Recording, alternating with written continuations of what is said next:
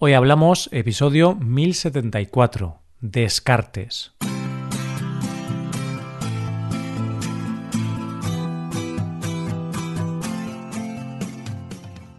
Bienvenido a Hoy Hablamos, el podcast para aprender español cada día. Publicamos nuestro podcast de lunes a viernes.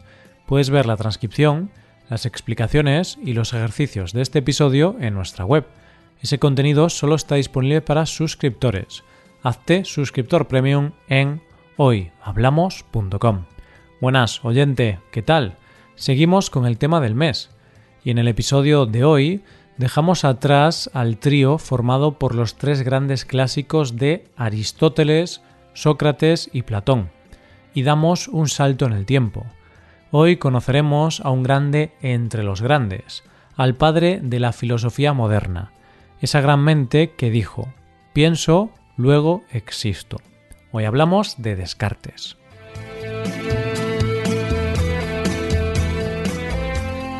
Una de las cosas que más me fascinaban de pequeño eran aquellas películas o libros donde había viajes en el tiempo. Y hoy por fin voy a hacer realidad mi sueño. y puede que el vuestro también. ¿Por qué? Porque vamos a hacer un viaje en el tiempo. A ver, oyente, puede que haya puesto las expectativas muy altas. Porque en realidad no vamos a hacer un viaje temporal nosotros al pasado o al futuro sino que vamos a hacer un salto en el tiempo en nuestro tema del mes. Y es que si la semana pasada nos quedamos con Aristóteles y estábamos en una época antes de Cristo, hoy vamos a una época mucho más moderna y vamos a conocer el siglo XVII de manos de nuestro filósofo invitado de hoy, Descartes. Hay una expresión que utilizamos mucho en España y que usamos cuando alguien ha hecho algo muy bien, decimos que esa persona se ha quedado a gusto.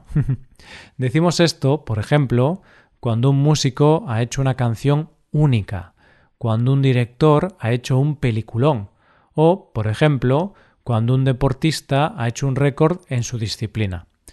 Pero no solo lo utilizamos para gente conocida, sino también para nuestra vida diaria.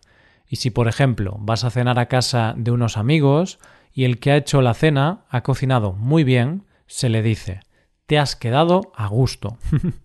pues bien, Descartes podemos decir que con todo lo que aportó a la geometría, a la ciencia y a la filosofía, de hecho se le considera el padre de la filosofía moderna, podemos decir que Descartes se quedó a gusto. René Descartes nació en el año 1596 en una población llamada La Haye, en Francia. Otra cosa curiosa que te quiero contar de Descartes, antes de seguir con su biografía, es que también fue conocido por su nombre latino, Renatus Cartesius. ¿Qué tiene esto de curioso? Pues esto no tendría más importancia si no fuera porque de ahí deriva el concepto cartesiano. Descartes era de una buena familia, pertenecía a la baja burguesía, ya que su padre era consejero en el Parlamento de Bretaña. Su madre murió a los pocos meses de nacer René, por lo que fue llevado a la casa de su abuela materna, donde fue criado por su padre, su abuela y su nodriza. Parece ser que intelectualmente siempre destacó, y se dice que su padre lo llamaba su pequeño filósofo, porque siempre estaba haciendo preguntas. En el año 1604 ingresó en uno de los colegios de más prestigio de Francia, el Colegio Jesuita de La Flèche. En este colegio se formó en muchas áreas, como literatura, lenguas clásicas, historia, retórica, teología, filosofía, y practicaban con la discusión. Parece ser que en esta época nació el interés de Descartes por las matemáticas, ya que tenía enseñanzas de matemáticas, física e incluso biología, y estas últimas se estudiaban desde un punto de vista aristotélico.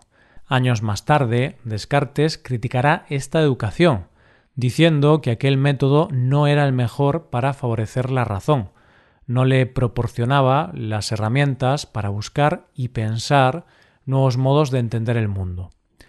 El caso es que una vez finalizados estos estudios, el joven Descartes ingresó en la Universidad de Poitiers, donde realizó estudios de Derecho y Medicina, y donde se licenciaría en Derecho Y la verdad es que hoy serían un poco raros estos estudios, ¿verdad? Ciencias puras y letras puras. Les llego a decir eso a mis profesores del instituto y hubieran llamado a mis padres para decirles que me tenía que decidir por una sola cosa que estudiar, que estaba muy perdido.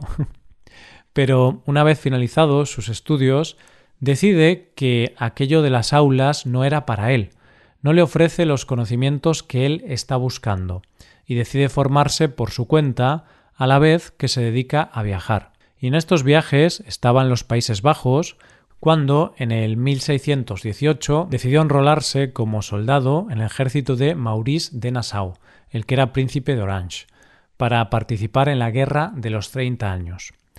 Pero en realidad lo importante de esto no fue su labor como soldado, sino que le permitió conocer a Isaac Bickman, que era un joven científico que hace que Descartes empiece a interesarse por la investigación científica. Más tarde, en 1619, se va de Holanda, pasa por Dinamarca y termina en Alemania, donde se enrola en el ejército del duque Maximiliano de Baviera, y allí ocurre un hecho que marcaría su vida futura. Parece ser que ese invierno fue complicado y Descartes pasaba los días encerrado en una habitación calentada por una estufa. No tenía ningún tipo de relación social y su única compañía eran sus pensamientos. Descartes estaba en una gran crisis de escepticismo, y en medio de ese confinamiento total, una noche, la noche del 10 de noviembre, tuvo un sueño, bueno, más bien tres sueños seguidos que él interpreta como algo más. Y es que Descartes dijo que a través de esos tres sueños intuyó lo que sería su método, y que era una señal de que debía consagrar su vida a la ciencia. Pero su método no era un método cualquiera que se te pueda ocurrir a ti o a mí en medio de un delirio de la fiebre. No. Su método era nada más y nada menos en el que basaría todo su sistema filosófico, el método matemático y el famoso cogito ergo sum, es decir, pienso, luego existo. Y esto supone un antes y un después en la vida de Descartes. Abandonó la vida militar, viajó por varios países, regresó a Francia para vender todas sus posesiones y asegurarse de poder vivir de manera independiente y no estar atado a nada, y vivió durante algún tiempo en Italia. En 1628 decidió instalarse en Holanda, país en el que él creía que tenía la libertad y le permitía la libertad de pensamiento que él necesitaba para sus estudios. Ahí publica sus grandes obras y a medida que su fama iba creciendo, iban creciendo también las críticas, las amenazas y la persecución religiosa. A más fama, más críticas. Qué poco ha cambiado el mundo en el fondo, ¿no te parece, oyente? y antes de que la cosa se pusiera peor y un poco cansado de tanta lucha, en el año 1649 aceptó la invitación de la reina Cristina de Suecia para instruirla en filosofía. Pero esto no duró demasiado, ya que cinco meses después de su llegada murió a causa de una neumonía. El libro Discurso del método expone su método, basado en el método científico, en el que dice que todo lo que conocemos, toda nuestra realidad, responde a un sistema racional. Su método se basa en cuatro procedimientos. Primero, no aceptar como verdadero nada de lo que no se tenga absoluta certeza de que lo es.